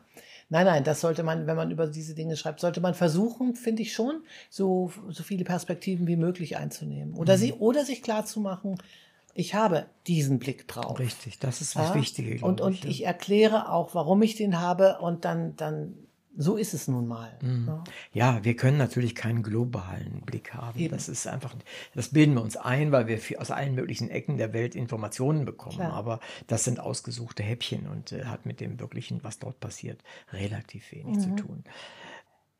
Du hattest vorhin auch ganz kurz äh, Liesel Karlstadt erwähnt. Mhm von der wissen wir wahrscheinlich alle gar nicht so wenig, äh, mhm. weil es ist natürlich hier eine sehr prominente Person, insbesondere München. Aber äh, von ihrer Schwester weiß ich gar nichts und mhm. wusste auch vorher gar nichts. Mhm. Äh, wie, ist, wie ist, was ist denn mit der Besonderes?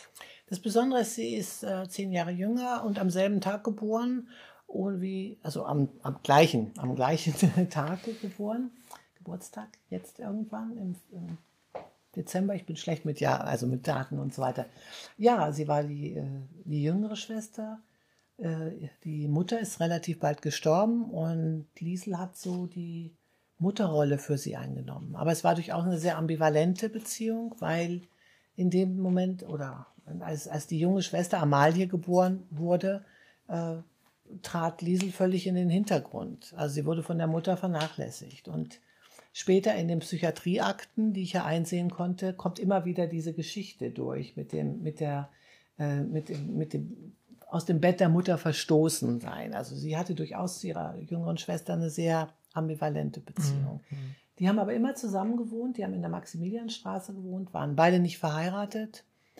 Äh, und äh, später dann, also als es Liesel sehr, sehr schlecht ging, war die Amalie eine große, da war sie eigentlich die Mutter, die ah, Stütze, hm, die, die, die dafür sorgte, dass Liesel sich nicht, dass sie nicht zu viel machte, dass sie, sie, also es war eine ganz enge Beziehung. Also ich habe sie leider, äh, als ich mein Buch über Liesel Karlstadt gemacht habe, da war sie, war sie schon nicht mehr wirklich ansprechbar. Ach, schade. Das war sehr schade.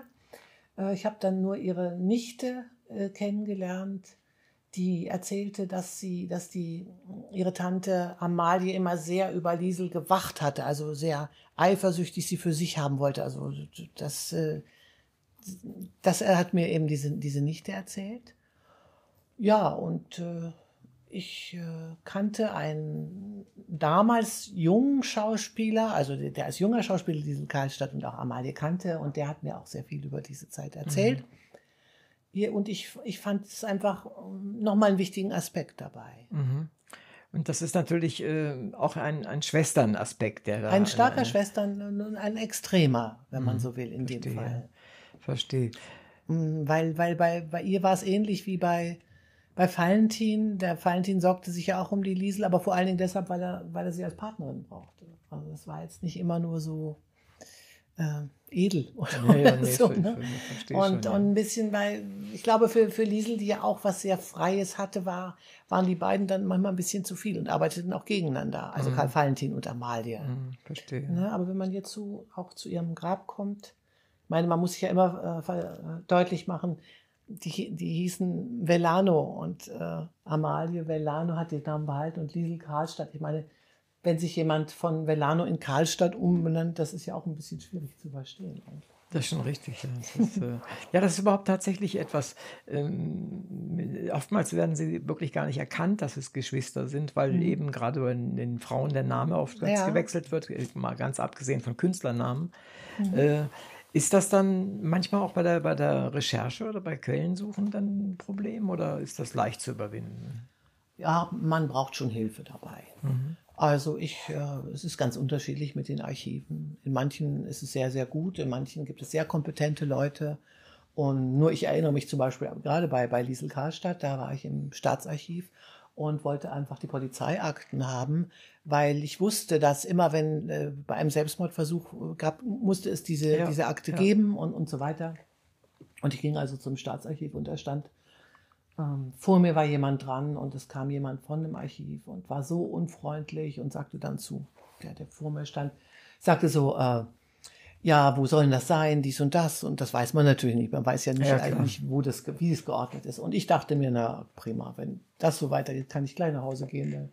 Das wird jetzt nichts oder so. Zum Glück aber, da hatten wir noch länger miteinander zu tun, kam dann jemand anders, ein ähm, Herr Bierschneider. Und Herr Bierschneider war einfach sensationell. Äh, der, der der hat es dann zu seiner Sache eigentlich gemacht hm, und hat dann gesagt, ja, wo können wir das noch suchen? Wo kann das wohl sein? Und das war natürlich toll. Hm, und immer wenn ich da, also das ist, das hätte zum Beispiel schiefgehen können. Wenn ich etwas eher gekommen wäre, wäre ich vielleicht gar nicht an diese Sachen drangekommen. Ja, tatsächlich. Ne? Und auch bei der Psychiat bei den Psychiatrieakten, da war ich da. Damals war der äh, Professor Hippius, der langjährige Leiter der, der Psychiatrie in der Nussbaumstraße, war schon äh, äh, emeritiert. Aber er, er forschte noch über, über die Rolle des, äh, der Klinik zur Zeit des Nationalsozialismus. Also er hatte noch den Bezug, war noch da. Und ich fragte dann eben nach der Akte von Diesel Karlstadt und die war erst, erst waren sie sehr abweisend und als ich dann sagte, ja, warum? Ich will da keine Sensationsgeschichte, sondern ich, ich einfach auch dieses Thema mhm. Männer, Frauen, mhm. Heute wäre das ja auch ein ganz, ganz extremes ja, Thema, gerade das Querthema bei Diesel Karstadt und so. Und irgendwas muss ich dann wohl auch gesagt haben oder, oder muss bei ihm so angekommen sein, dass er, dass er auf einmal anrief und sagte, also ich bin jetzt mal in den Keller runter und habe dann wirklich was gefunden. Mhm. Und das war toll. Das sind dann natürlich so tolle mhm. Fundstücke. Mhm. Ja. Es ist wie immer, man braucht einfach Menschen, die äh, ja so ticken wie man selbst oder ja, zumindest ähnlich. Und, und hilfreiche. Und hilfreich ja, das sind. ist ja, absolut. Ja, ja, mhm. nee, das denke ich auch. Du hast ja zum Schluss des Buches noch zwei Geschwisterpaare, mhm. also einen Bruder und eine Schwester gemacht. Warum hast du das A gemacht und B, warum gerade diese beiden? Eigentlich habe es nur wegen dieser beiden gemacht. Also weil ich einfach brauchte ich Erika und, und Klaus Mann. Das ja, wollte ich ganz gerne, das habe ich ja schon gesagt, weil gesagt, genau. die ja auch noch über, über ihre Geschwisterbeziehung hinaus, es gibt auch dieses Theaterstück Geschwister, haben sich immer mit diesem Thema auch auseinandergesetzt und so. Ne? Und ja, aber die andere Geschichte war die, dass ich eben die mich irgendwann mal beschäftigt hatte mit, mit äh, der Schwester von Mozart, mit dem Nannal. Und ich fand einfach die Geschichte so gemein und ungerecht, wie mit ihr umgegangen ist. Also so, in, die auch sehr, sehr gut war und aber älter war und irgendwann nicht mehr als Kinderstar zu vermarkten mhm. war. Und ich fand ihre, ihre, ihre Tagebuch aus so, so hinreißend, wenn sie so erzählt, wie sie in München auf Tour, Tournee waren und was, wenn sie in den Zoo gegangen ist. Es sind so schöne Beschreibungen. Und sie war auch so, sie muss auch sehr, sehr gut gewesen sein, weil manche Dinge vertraute ihr Bruder nur ihr an und sagte, nur du kannst die spielen. Mhm. Und irgendwann war das vorbei und irgendwann durfte sie nicht mehr reisen. Und da habe ich gedacht, die muss jetzt in das Buch rein. Ja, ne. ein gutes Motiv, das zu tun, ja, auf jeden genau. Fall. Also genau, weil ich war ja in der Auswahl ziemlich, ich, was heißt ziemlich, war völlig frei in der Auswahl. Ja, ja. okay, super. Mhm. Bei dem Verlag, du hast es ja bei Reklam herausgebracht, äh, war das, waren das offene Türen, die du mit dem Thema eingelaufen äh, Es ist sogar hast? im Gespräch mit der Lektorin entstanden. Ah, schön. Ich habe mit Reklam, ich habe äh, vor einiger Zeit mal äh, die haben ja so eine Reihe 100 Grundbegriffe Psy äh, äh, aus Philosophie, Psychologie mhm. und so weiter. Da habe ich das Psychologie-Lexikon zusammen mit äh, Stefan Jordan rausgegeben. Ah, okay, also verstehe. dieses Lexikon, dieses gelbe Psychologie-Lexikon. Und ich hatte für äh, einige, also einen, einen Reventlow-Band und einen Lou Andreas Salome und Rilke-Band mal Nachworte geschrieben und war mit denen also im Gespräch. Mhm. Und insofern ist es wir haben ja auch über die Biografien gesprochen. Ich habe über die Nebenfiguren in Anführungsstrichen, die auch auftauchen, die auch spannend sind. Aber und äh, die die Lektorin hat äh, hat dieses Thema eigentlich hat sie es dann so zum Thema noch gemacht. Mhm, mh. Muss ich sagen, ganz ganz stark. Das war toll. Verstehe. Ja, das war toll. Zum Buch selbst. Es ist ja noch nicht so wahnsinnig lange auf dem Markt, aber nee. hast du mit dem Buch erreicht schon mal das, was du dir vorgestellt hast? Also ich muss sagen, dass äh, die, das Interesse unheimlich groß ist. Ich habe das gar nicht so gedacht. Ich dachte nicht, dass Schwestern so, in, so interessant ist für so viele Leute. Also ich äh, habe auch sofort sehr viele Lesungsanfragen äh, bekommen. Mhm. Ich habe leider dann, äh, genau in der Zeit, als es damit begann, Corona bekommen. Und das hat wirklich einen Monat gedauert, mhm. was ich völlig unterschätzt habe. Ich dachte, es ginge schneller. Und bin so zu, zum Beispiel meine Berlin-Lesung, also verschiedene Lesungen, die, die musste ich jetzt, musste ich verschieben. Ich fand toll, die haben immer sofort Ersatztermine oder nächste Woche bin ich in Wetzlar. Also so, Bitte. irgendwie hm, haben alle gesagt, ja, wir verschieben das und so weiter. Äh, da bin ich ein bisschen aus meinem äh, geplanten rausgekommen, also bin jetzt dabei, mhm. es nachzuholen. Aber ich muss sagen, ich, ich habe mit, mit, mit so ganz großem Interesse, ja, ich habe es gehofft, wie man es eben hofft, wenn man denkt, dass einen selber was mhm. interessiert. Denkt man ja immer, es interessiert auch andere Leute. Sollte man denken. Aber, aber das, da bin ich schon sehr Super. Zufrieden. Super. Auch die Resonanz, also muss ich sagen. Das ja. ist ja ist ja nicht bei jedem Buch so tatsächlich. Nein, nein, weil da kann man sich täuschen. Also das ist, ist ja wirklich so, wenn man sich länger mit dem Thema beschäftigt und so interessiert ist mhm. selber, und denkt, jeder muss, muss jetzt ganz begeistert davon sein. Und das passiert dann nicht immer, mhm. nicht jedes Mal. Also ich finde das Buch auch sehr, sehr ansprechend. Man, äh ja, ich möchte noch ganz gern was zu den Illustrationen sagen. Ja, das wollte ich dich auch noch als vorletzte Frage, als, wollte ich ja, das tatsächlich zu jedem Schwesternpaar gibt es eine Illustration von der Hannah Colling. Und die ist einfach so toll. Das ist eine junge Grafikerin aus, aus Hamburg.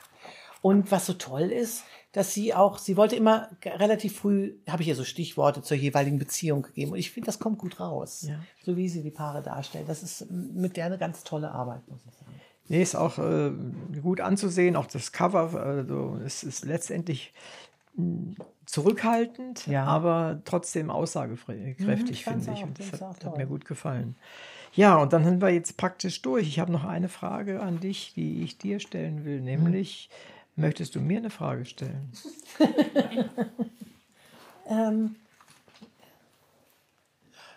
ja, da kann ich nur wiederum, das geht, da gebe ich es jetzt einfach zurück mit dem. Über wen würdest du? Ach, du hast schon gesagt, Fontane würdest du. Ja, gerne. ich kann ja mal jemand anderen nehmen. Ja, bitte, bitte. Ja, was, was oder oder was interessiert dich beim Gespräch, wenn du jemanden wie mich zum Gespräch ein, Ja. einlädst? Ich meine, was äh, was ist es eigentlich, weshalb du Leute einlädst oder welche Auswahl triffst du da? Da kann ich zwei Antworten drauf geben. Das eine ist, das hat der eine oder andere hier schon gehört, nämlich äh, ich kann machen, was ich will. Das heißt, es gibt kein Themengebiet, sondern was mir in die Augen fällt und mich interessiert, dann mache ich das. Äh, Und dann, dann lade ich die ein und wenn die Person kommt, ist umso besser. Das ist das eine. Und das andere, mich interessieren natürlich, äh, da ich gelernter Zoologe bin und gleichzeitig Sexualpsychologie gemacht habe, eine etwas seltsame Mischung vielleicht, ähm, interessiert mich natürlich alles das, was mit Tieren im weitesten Sinn zu tun hat oder aber auch was mit dem Menschen als Homo ja, sexualius oder wie immer du es nennen möchtest, ohne die Erotik dabei. Also das ist jetzt nicht so der Punkt. ja, ne? das ja. interessiert mich sehr. Also der Mensch als solcher in seiner biologischen Ursprünglichkeit, Mhm. das interessiert mich sehr, sehr stark. Und äh, nicht, dass ich immer auf der Spur bin nach, nach hysterischen, ne, so wie, wie du es vorhin angedeutet hast Mhm. mit Freud und Co., sondern ich bin einfach auf der Suche nach dem Menschen, der da drin steckt Mhm. und wie der tickt. Und äh, ich lerne dabei. Es ist nicht so, dass ich die analysiere, die Menschen, sondern ich lerne dabei, was es alles gibt. Mhm. Und das ist eigentlich so meine, meine Motivation. Und ich unterhalte mich halt gerne und ich lerne dabei. Vieles von dem, was du mir heute gesagt hast, habe ich vorher nicht gewusst. Mhm. Und äh, Aber das verbindet uns auch. Also ich lerne auch gerne dabei. Ich kann auch sagen, dass ich bei jedem Buch was Bestimmtes gelernt habe für Mhm. mich. Und das immer irgendwas, äh, obwohl ich auch, ich fange auch immer an zu schreiben, wenn ich noch nicht alles weiß und noch nicht alles ausrecherchiert habe, damit immer noch diese Neugier da ist, weil ich finde, das merkt man selber beim eigenen Stil, wenn ich immer noch neugierig bin. Ich bin, will kein Textverarbeiter sein, der jetzt schon alles recherchiert hat und dann so guckt, Mhm. Verstehe, sondern ja. einfach sagt, okay, ich lasse mich jetzt noch mal drauf ein, das ist wichtig. Und das Lernen ist das Schöne Ist toll, dabei. Ne? Also das, und, und, äh, nur nicht aufhören damit, finde ich jedenfalls. Gut, äh, dann danke ich dir an der Stelle schon mal vorab. Liebe Hörerinnen und Hörer, danke, dass Sie wieder dabei waren. In der heutigen Sendung war Gunnar Wendt mein Gast. Es ging um die Geschichtensammlung über berühmte Schwestern mit dem Titel Waren wir doch Teile voneinander. Die Sprache der einzelnen Beiträge ist ruhig, sachlich und dennoch literarisch und weit mehr als eine Aufzählung von Lebensdaten. Die Autorin stellt die Personen dar, um gleichzeitig das besondere Band der Schwestern untereinander sichtbar zu machen. Hier und da hätte man sich etwas mehr Raum für einzelne Geschwisterpaare gewünscht. Man will immer mehr wissen. Aber hierzu geben schon erschienene Bücher von Gunnar Gelegenheit oder die, die noch erscheinen werden. Von mir also eine unbedingte Empfehlung, sich dieses Buches und seiner Geschichten über Schwestern anzunehmen. Es sind Menschen, über die hier geschrieben wird, die schon zu ihren Zeiten großes Interesse erregten und auch heute noch Relevanz in den verschiedensten Lebensbereichen haben. Ich bin Uwe Kulnig vom Literaturradio Hörbahn und sage vielen Dank, dass wir heute so viel über das Buch, aber auch über dich erfahren durften. Ich sage auch im Namen unserer ZuhörerInnen herzlichen Dank für deine Mitwirkung bei dieser Sendung, liebe Gunnar, und hoffe, dich beim nächsten Mal wiederzusehen. Hm, Hoffe ich auch und bedanke mich. Super. Ja, cool.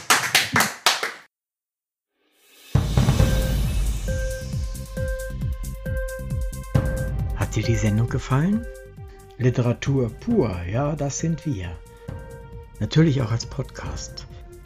Hier kannst du unsere Podcasts hören. Anchor, Spotify, Apple Podcast, iTunes, Google Podcasts, radio.de und viele andere mehr.